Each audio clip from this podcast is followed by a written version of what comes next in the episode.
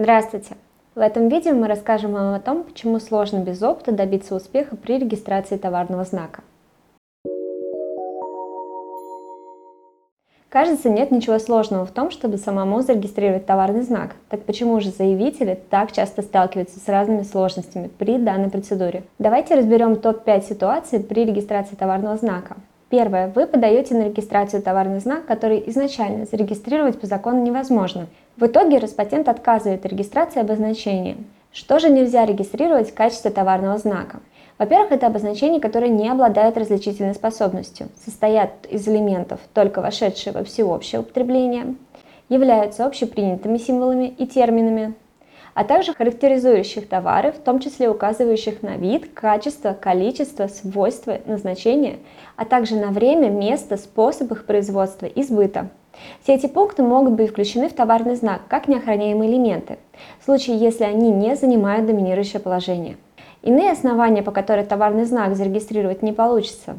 Например, обозначения, которые являются ложными, они способны ввести в заблуждение или нарушают принципы морали и гуманности возникает противоречие общественным интересам. Поэтому в самом начале, когда ваш логотип и слово еще разрабатывается, рекомендуем перед этим проконсультироваться у юриста по интеллектуальной собственности.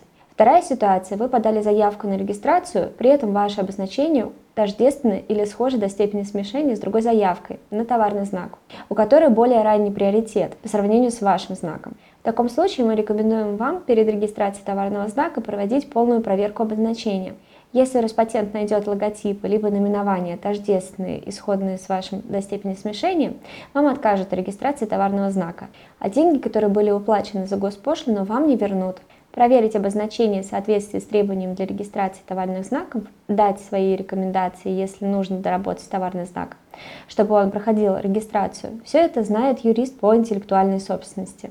Третья ситуация. Помимо тождественных и схожих товарных знаков могут быть выявлены и другие подводные камни.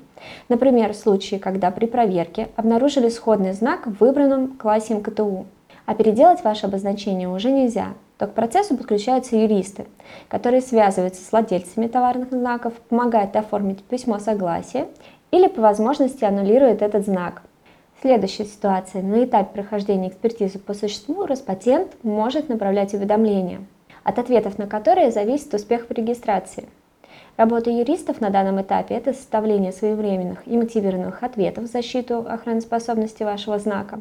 В уведомлении содержатся доводы, почему ваш товарный знак не может быть зарегистрирован. Например, какие-то элементы являются неохраняемыми. Такой ситуации может помочь мотивированный ответ. В данном ответе есть веские аргументы, на основании которых вам зарегистрировать товарный знак. И заключительное, пожалуй, одно из самых важных – это поданные правильно заполненные документы. Это можно сделать как самостоятельно, так и с помощью квалифицированных юристов. Как итог, используя юридические документы, можно добиться успешной регистрации товарного знака.